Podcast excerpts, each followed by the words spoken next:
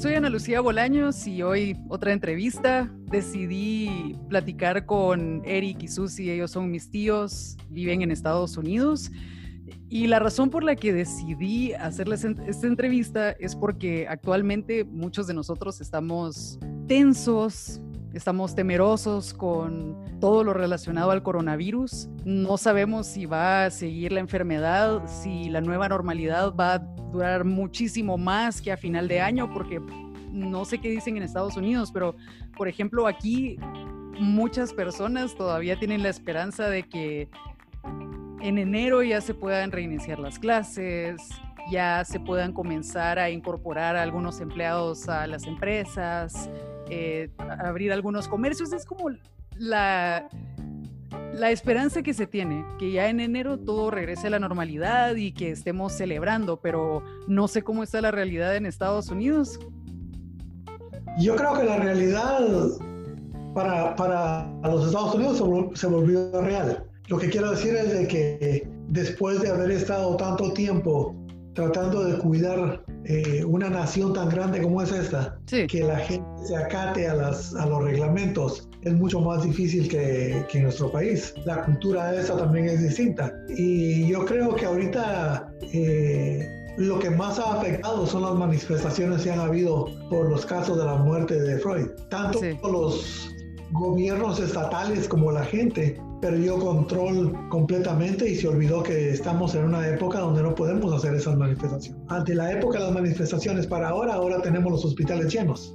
Sí. Echarle la culpa a lo que querramos, simple y sencillamente a la misma forma de actuar de nosotros como ciudadanos. No debieron de haber ido a las manifestaciones. Sí, algo muy parecido a lo que está pasando en Guatemala también, por ejemplo, que aunque pusieron restricciones, la gente siguió normal y hay personas que dicen ya algunas empresas van a regresar a sus empleados, pero conozco a muchos que no van a regresar, ellos siempre estuvieron ahí y no se detuvo como pasó en otros lugares del mundo. Y algo que se me olvidaba era que eh, los elegí a ustedes porque ustedes se contagiaron, pasaron por el coronavirus y creo que eso es, es interesante para todas las personas que estamos algo así como todavía con la curiosidad. No dejemos a un lado todas las personas que están muy escépticas todavía con el virus. Ustedes ahora que ya salieron, ¿cómo están? Gracias a Dios estamos muy bien. Ah, los síntomas que tuvimos no fueron eh, graves así de necesitar emergencia, pero sí fueron bastante incómodos aquí en la casa. Y ah, para que estuviéramos bien, bien, duró como un mes. Y aquí estábamos curándonos y pues unos hermanos de la iglesia también prestándonos ayuda y mucha oración de familias y hermanos y pastor y gracias a Dios pudimos salir. Pero digamos, un mes de recuperación pasado haber tenido la enfermedad, por así decir. O sea, terminaron los síntomas y pasado eso tuvieron que esperar. O sea, fueron dos semanas de síntomas y después otras dos semanas de una fatiga que no se te quita, bien pesada. Y, y por eso yo creo que un mes, gracias a Dios. y por la edad que estuvo, no estuvo tan mal. Sí, porque creo que esa es la principal preocupación de muchas personas, que en teoría o hasta donde se sabe ahora no es seguro cómo va a reaccionar cada quien o que el virus se manifieste de una forma general en todos, por ponerlo así. No, para nada. Y esa es un poquito de, de incertidumbre porque uno no sabe cómo voy a reaccionar yo. Exactamente. Y antes de que ustedes tuvieran los síntomas, antes de que se contagiaran, ¿cómo, ¿cómo estaban ustedes con respecto al virus? Es decir, ¿creían lo que estaba en los medios de comunicación? ¿Si tomaban sus precauciones? Tomábamos precauciones, pero decirte la verdad, en parte no creíamos completamente, porque uh tantos comentarios, o si no uno decía, no, pues yo estoy bien. Yo no tengo, yo no tengo ninguna de esas enfermedades que mencionan y pues no tengo 80 años. No, a mí me, no, no es nada para mí. Pero ya después, mientras más se va enfermando la gente y vas escuchando más, ya lo estás tomando más en serio. Y sí nos cuidábamos, pero no 100% como debiéramos de habernos cuidado. ¿Qué fue lo que tuvieron que haber contemplado también y que tal vez no tuvieron en cuenta? Yo no creo que no haya sido ser contemplado, porque tenemos que entender también que venimos, estamos y, los, nos incluimos todos. Eh, estamos en, vivimos en una sociedad donde no tenemos restricciones de nada. Mm. Y hablo así como en Guatemala, es decir, vos vas al restaurante cuando querés ir al restaurante. Sí. Y vas al gimnasio cuando se te antoja ir al gimnasio. ¿Sí? Ok. Eh, en el caso de nosotros no estábamos yendo a los restaurantes, estábamos tratando de evitar a la gente. Eh, en mi caso, Susi eh, tuvo la oportunidad de trabajar de casa desde el principio. Yo traté de trabajar de casa, pero no pude. Tengo que mm, trabajar con entonces se me hizo un poco más práctico teniendo la oportunidad de seguir trabajando, se me hizo más práctico que regreso a la oficina. Eh, de nuevo, te sentís con la confianza de que a vos no te va a pasar porque estás en un ambiente que conoces. Yo creo que parte de este, del problema es ese, que estás en un, en un ambiente que estás cómodo en el ambiente. En mi caso, yo conocí a mi, a mi compañero de oficina, a pesar de que estábamos cerca de la oficina, yo sé que el colombiano vive solo y, y estudia y es sumamente eh, cauteloso porque no se quería enfermar. Eh, llegaba del trabajo a su casa, a su apartamento, y, bueno, yo sabía pues que él se estaba cuidando muchísimo, le tenía mucho miedo. Eh, el problema es de que yo creo que eso es lo que todos debemos estar conscientes, de que nunca sabemos quién es el que lo tiene. Es más, yo pude haber venido a mi casa y vine a mi casa y mi esposa no sabía que yo estaba contaminado. Sí. ¿Cómo sabes? Yo creo que ese es uno de los, mayores, de los mayores problemas. Y justamente eso fue lo que escuché cuando mi mamá me comentó que ustedes se habían contagiado, que todo fue en el trabajo, pero a pesar de, de, que era un ambiente conocido, ¿por qué creen ustedes que pudieron haberse contagiado? A pesar de que esta persona también estaba tomando sus precauciones y todo el mundo en teoría está consciente de que es cierto, no sabemos quién pueda tenerlo, pero sí mm, nos lavamos las manos, nos dicen que usemos mascarilla, usamos mascarilla, tratamos de tener cuidado. Eh, no sé si en, la oficina, en, en, tu oficina, Erika, hay como muchas personas. No somos, no somos tantas personas en la oficina. Y, tenés razón, lavarte las manos. En mi caso, cada vez que vas al baño, aún sin tener pandemia, eh, vas al baño, te lavas las manos. Teniendo la pandemia, lavarte las manos, eh, salir del baño, cerrar la puerta, pasar por afuera, echarte gel en las manos después de haberte las lavado, irte a tu, a tu oficina eh, en la mañana, en la tarde antes de irnos, desinfectábamos teclados, los lápices, etcétera, solamente lo que nosotros teníamos, pero lo que quiero decir es de que no es precisamente por tu antihigiene, sino que es por la antihigiene o la irresponsabilidad de otro. Y ahí está el problema. Muchas veces podrás ser tan responsable o tan cuidadoso, pero no es eso lo que realmente manda. Yo creo que por eso el, estar adentro de la casa, lo que hicieron en Guatemala, ha tenido mucho valor eh, en cuanto a evitar tantas tantos casos. Acá no. Acá la industria, prácticamente la industria no paró. Lo que es construcción, por ejemplo, eso no ha parado. Tanto, tanto en las oficinas como físicamente en los negocios. Y es que tienen razón, porque no solo está el distanciamiento, sino también poner todos de nuestra parte, porque de qué me sirve llegar a mi casa, desinfectar todas las bolsas, lavarme, si la persona con la que voy a compartir un espacio, si la gente que va a los supermercados tampoco está, está tomando sus precauciones.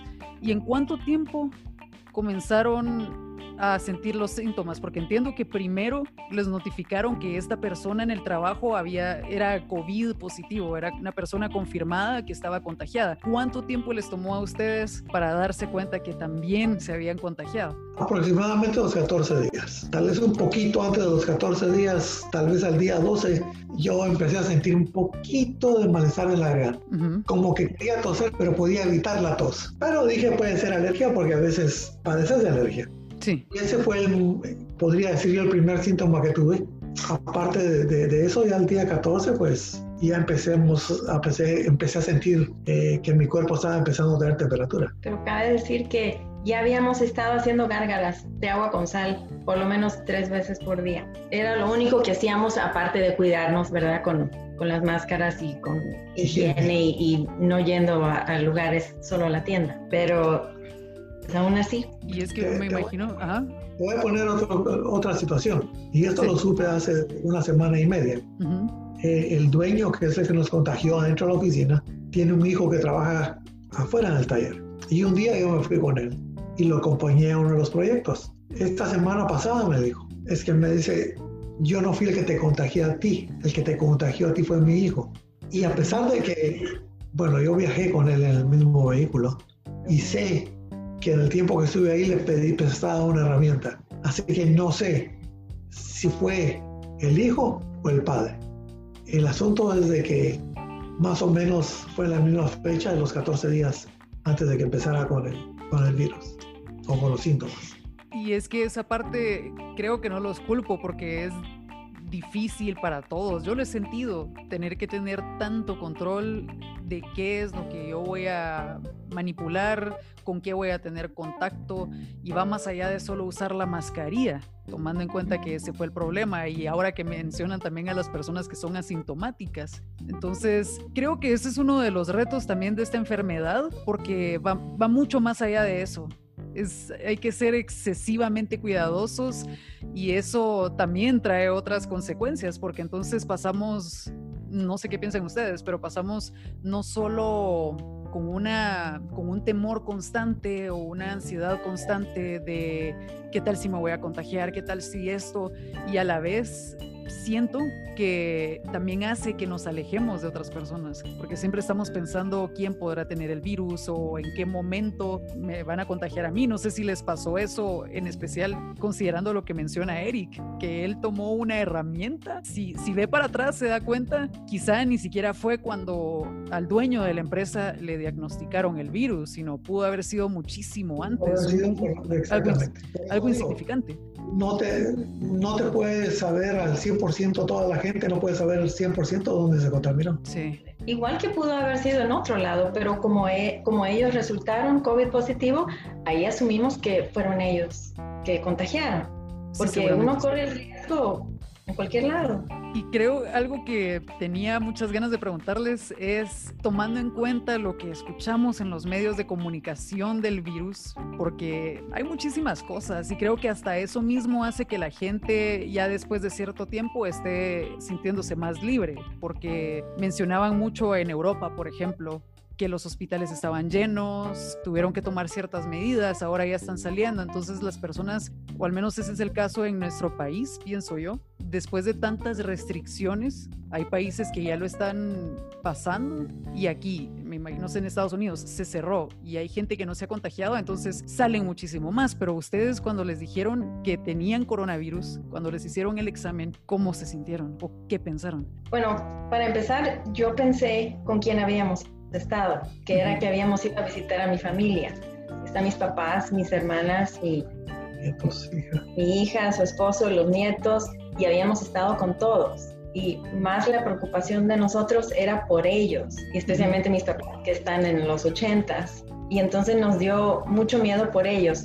Por nosotros, no miedo, pero mm, en cierto modo nos contagiamos en mayo.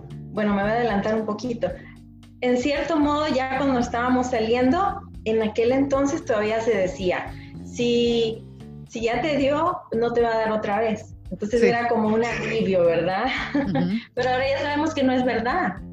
Entonces yo creo que con la experiencia que pasamos, pues, estamos tratando de ser más cuidadosos todavía.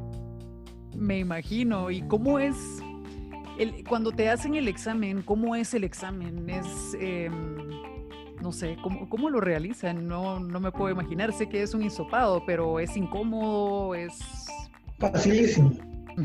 Facilísimo. Para empezar, bueno, al sitio donde nosotros fuimos, a pesar de que está el COVID como está, eh, es, una, es una escuela pública de secundaria. Tienen cuatro carriles para entrar, un estacionamiento grandísimo para, para que la gente pase por el carro. Tienes que hacer cita antes. Cuando llegas, automáticamente ya saben quién sos, en qué carro vas, con quién vas y por qué vas. Eh, es sencillo, simplemente te acercas a la ventanilla, te preguntan nada más verificando tu nombre y te toman una foto, un hisopo. No es como, no nos pasó como dicen muchos que el hisopo te llegaba y te rascaba el ojo.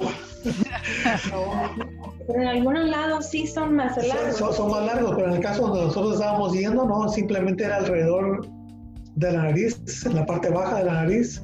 Y terminando de, de hacerte el hisopado, te toman una foto. Ajá. Las veces que fuimos nos tomaron foto. Y lo dejan ahí y hay que esperar aproximadamente de 7 a 10 días para que te den los resultados. Así que para cuando te dan los resultados, vos ya estás en la cama porque sabes que sos positivo. Es decir, tuvieron, sí se tuvieron que quedar en el hospital esperando. O, no, ah, no. El, examen no te lo hacían, no lo hacen en el hospital. Te lo hacen, te lo pueden hacer en el hospital, pero no es en el hospital. Son, son eh, lugares públicos donde vas. Arman carpas. Arman carpas afuera de las escuelas. Ajá. Y todo el equipo afuera en las carpas está incluso policía dirigiendo por si acaso tráfico, etcétera, todos muy bien organizados y la gente muy bien preparada. De nuevo llegas, paras en tu carro, no te bajas, bajas la ventana, ahí mismo a la ventana te hacen el hisopado, te piden la información para verificar que lo que ya tienen ellos, porque ya saben que ibas en un carro blanco, modelo tal, color tal, placas tal, y que tu nombre es fulano y sutano de tal y mengano de tal. Así de que ellos saben todo, todo lo que hacen es hacerte el hisopado, hacer el papel, decirte, pues ahí le va a llegar, lo van a llamar con la información y te quedas esperando.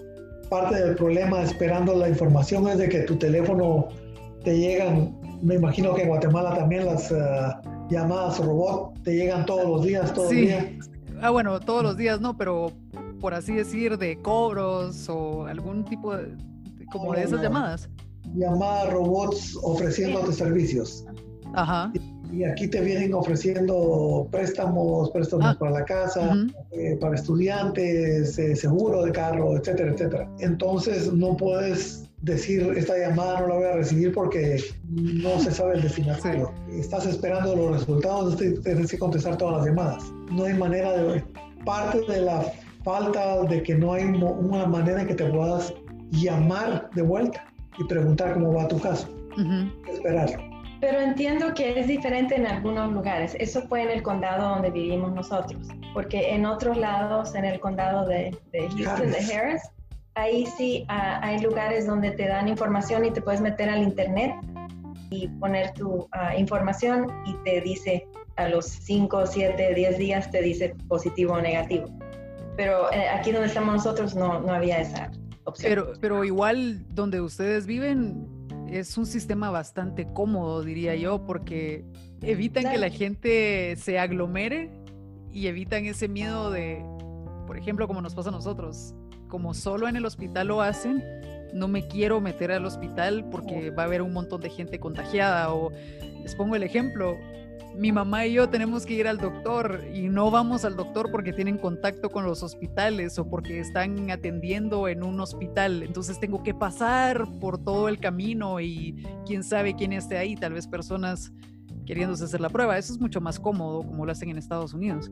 Ah, no, sí, yo no sabía que en Guatemala puedes, solo en el hospital lo hacen. No he escuchado de otros lugares hasta ahora. Oh, oh, en diferentes hospitales, pero digamos que siempre es en un hospital, no hay posibilidad de que el examen me lo hagan en el carro sin que me tenga que bajar, sino que solo extiendan el brazo, por ejemplo. No, aquí sí, inclusive hay algunos hospitales que los hacen, pero también es en carpa afuera del hospital, en unas carpas especiales, ¿verdad? Como esas que son... Portátiles, grandes. Sí como que fueran de circo. Pero ah, de que puedes ir al hospital a hacerte el examen, no, no los aceptan. Porque antes de entrar al hospital te están chequeando la temperatura y te hacen unas preguntas. Y si piensan que tenés, entonces te dicen, no, tiene que ir a, examinarse antes. A menos que tengas problemas de respirar, ¿verdad? Eso es diferente. Sí, me imagino que aquí también aíslan las salas en donde hacen los exámenes, pero creo que volveríamos a lo mismo, que en algunos lugares tal vez llegar hasta esa sala implique un elevador, implique caminar por algún pasillo en donde puedan haber personas contagiadas, por ejemplo. ¿Y cómo fueron esos siete días en los que, además de esperar la llamada, cómo se sentían? Porque ya se habían hecho el examen. Eh, Eric se enfermó más rápido y le tocó más duro que a mí. Entonces yo era la secretaria encargada de las llamadas. Pero eh, para cuando llamaron, él estaba bien enfermo. La fiebre le subía a 104, no sé cuánto es en Celsius, pero es bastante alto. Y le daban eh, chuchos de frío, digo yo, no sé cómo es. Temblores. Temblores muy fuertes por la fiebre y no, y no se le, le duraban como 15, 20 minutos y no se le... Era, era horrible. Y cuando, porque fuimos los dos juntos a hacernos el examen y cuando por fin llamó, me dijo que Eric era positivo. Le dije, bueno, ¿y el mío? No, me dice, usted está negativo. Pero para entonces yo ya tenía síntomas, ya me había dado fiebre, los dolores de cabeza, la fatiga. Entonces eh, me dijo, bueno, venga a hacerse el examen otra vez mañana. Pero como te digo, para eso tenía una semana de haber enfermado y pues sí, muy mal, dolores de cabeza, dolor de cuerpo, eso que perdes el gusto, no, no, no puedes comer nada porque nada te sabe. No tenés paladar y no tenés olfato. Y las fiebres y dolor de cuerpo, náusea, no sé ni qué más. Y me imagino que a eso le suman también ese pensamiento de qué tal si se empeora o qué tal si soy uno de esos casos que no terminan bien y necesitan oxígeno, por ejemplo. Definitivamente Ah, cuando nos acabábamos de, sentir mal, que todavía no teníamos resultados, ya habíamos hablado, ¿verdad? Y habíamos dicho, no vamos, ni yo, ni yo te voy a llevar a emergencia, ni tú me vas a, llevar a mi emergencia. Vamos a hacer todo lo posible y estábamos encomendados con Dios y pues familia que, y hermanos de la iglesia que saben bastante de medicina natural nos ayudó mucho y pues la doctora también, que por uh, visita de video también ayudó muchísimo, consejos y, y no tuvimos que ir. Pero sí, no te voy a mentir, cuando la fiebre sube tan alta como la tenía eh, Eric, yo decía, ¿qué voy a hacer? Porque se metía en la, en la, en la tina con agua fría, con, hielo en la cabeza y, y, no se, y no se bajaba. Y tomando Advil y Tylenol y pues... Prácticamente eso era lo que tomábamos. Sí, pero por fin la doctora le dio un antibiótico. Ese que están recomendando uh, es, de, es de citromicina, creo que se llama. Ajá. Y pues ya al segundo día ya se le quitaron las fiebres. Y es que eso es algo que también escuché, que no les mandaron un tratamiento específico para... Es cierto, sabemos que es porque no hay todavía mucho conocimiento del virus, no se sabe cómo reacciona, ni medicamentos específicos, pero por ejemplo algunas personas en Guatemala a veces alegan que o, no están de acuerdo con que a sus familiares que los diagnosticaron positivos los manden a su casa y no les den un tratamiento adecuado, pero lo mismo sucedió con ustedes. Es que depende de los síntomas, porque ahí es tratar los síntomas. Nosotros no tuvimos tos y si fue nada, nada. Con un poquito de miel y se te quitaba. Ni mucosidad tampoco. Tampoco tuvimos mucosidad, tampoco tuvimos problemas de respiración. Entonces era tratar más que nada la fiebre, dolor de cabeza. Ay, ese dolor de cabeza horrible. Dolor de cabeza de principio a fin. Y, y dolor de, de, cuerpo, hasta la piel te duele. Ay, terrible. Para bañarte. Es, mm. es, terrible porque no tenés nada de energía no es solo que no tenés energía, sino que es una fatiga que no podés decir, bueno, dormí bien, me voy a levantar. No, nos levantábamos y a los 10 minutos ya estábamos tirados en el sofá durmiendo. Así tan fuerte era la fatiga. La fatiga. Y digamos, para comprar cosas, tenían que salir. ¿Cómo manejaron ese asunto teniendo la enfermedad? No, no había. mi hija, la que vive aquí, y bueno, la que vive en Fort Worth también, pero como la que está aquí no vive con nosotros, pero ella nos, nos mandaba delivery de algo si necesitábamos, llegan las cosas, porque ni, ni de ordenar no te daban. Y por ahí se me antojaba se nos antojó probar, tomar una sopa de, de, un restaurante ahí. Y entonces a mi hija lo llamó y vinieron a dejarla. No, tratamos, pero no. Miembros de la iglesia vinieron a dejarnos cajas de fruta. Cosas naturales como hojas de eucalipto para poner a hervir con agua y respirar eso. Y pues sí, nos, nos aconsejaban, pero no podíamos comer. Era bastante ajo, jengibre, limón, miel, pero pues no tenés... No querés ni comer. No, porque no le sentís ni al ajo, le sentíamos el sabor. Ni al, ajo, ni al ajo con jengibre. Ni olor, ni, obviamente ni olor ni sabor. Entonces lo metes en la boca Interesante, porque no tuvieron síntomas de, con excepción de la pérdida del olfato y del gusto, porque por ejemplo, sé de un amigo que su papá fue diagnosticado como positivo, el resto de la familia también tenían síntomas, entonces ya los demás entiendo que no se hicieron el examen, porque si uno tiene, ¿qué más va a hacer? Pero según me cuenta él, tuvieron síntomas de gripe, pero no tuvieron fatigas. Ah. siguieron sus actividades normales y él solo siente como que tiene una gripe, pero de hecho no, él me dice que no podía diferenciar si el cansancio que sentía era por tanto estrés de trabajo porque tenía mucho o si era la enfermedad. Entonces entiendo que fue una fatiga no al nivel que ustedes están comentando, por ejemplo. Pero tu amigo tiene tu edad. Sí, pero su papá entiendo que es una persona mayor. Ay, el papá no tenía fatiga. Tampoco. No, como te digo, personas tienen diferentes, como hay gente, pues, déjame decirte que yo prefiero la fatiga y no problemas de pulmonares. Eso sí es cierto, eso es cierto. es, eh, uno no sabe lo que te va a tocar, no sabes. Pero sí aconsejo de que la gente se eduque con medicina natural, porque puede, pueden ayudarte bastante con los síntomas. No, no digo, de, no sé, el antibiótico. El antibiótico fue lo mejor. Y si hay que tomar el antibiótico, si es necesario hay que tomarlo. Pero digamos, para problemas respira de respirar que sean leves o tos o, cosas así, es, es bueno la medicina natural. Nos tenemos que educar más con eso. Y hablando de, de esos medicamentos o esos recursos naturales que ustedes usaron, ¿cuáles podrían recomendar? No tengo la receta, pero eh, una hermana nos trajo un jarabe y era con cebolla, jengibre, ajo, miel y creo que era todo. Cebolla roja. Cebolla roja, así bien licuado, licuado. Y eso lo tomábamos tres veces por día. Y sí lo tomábamos, aunque no le sentíamos el sabor, pero era una cucharada tres veces por día. Yo sí creo que eso nos ayudó a que no tuviéramos los problemas eh, respiratorios porque ya ves que el ajo y la cebolla es muy bien para eso. Otra cosa fue con Eric, le hice eh, como sauna, pero en la casa.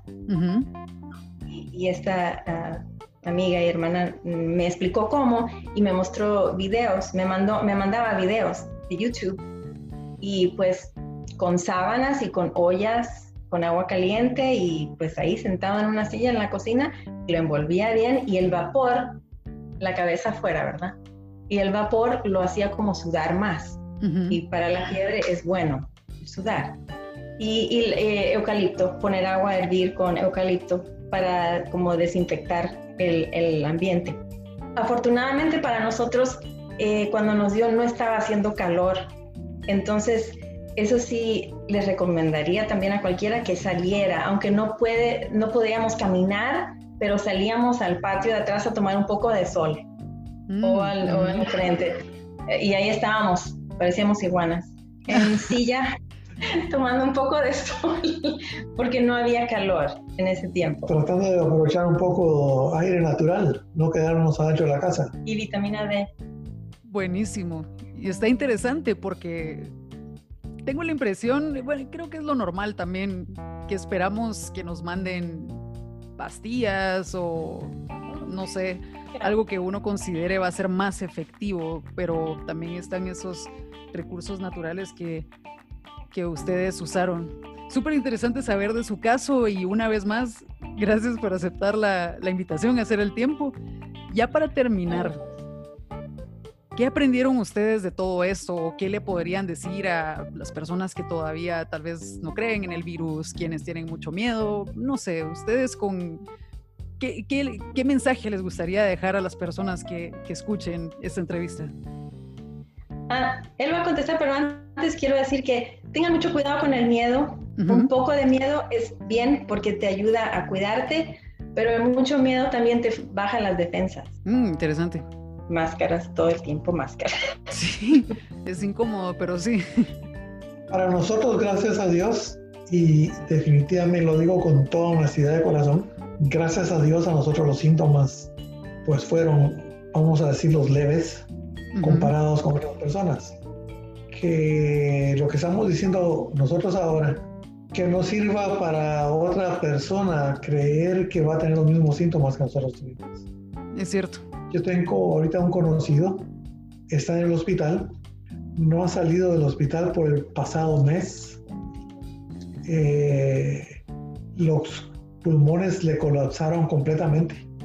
Ayer me dijeron de que uno de los pulmones está completamente inútil, perdido, y el otro le ah, tiene un tubo que le están administrando un poco de aire por ese pulmón, eh, un mes tiene de no poderse levantar, de no saber nada, coma completa, eh, los riñones ya le colapsaron, el corazón también, eh, lo tienen vivo solamente porque la familia tiene la esperanza de que tal vez se pueda recuperar. Todos los casos son distintos. Para nosotros, a Dios gracias, los síntomas fueron, fueron mínimos.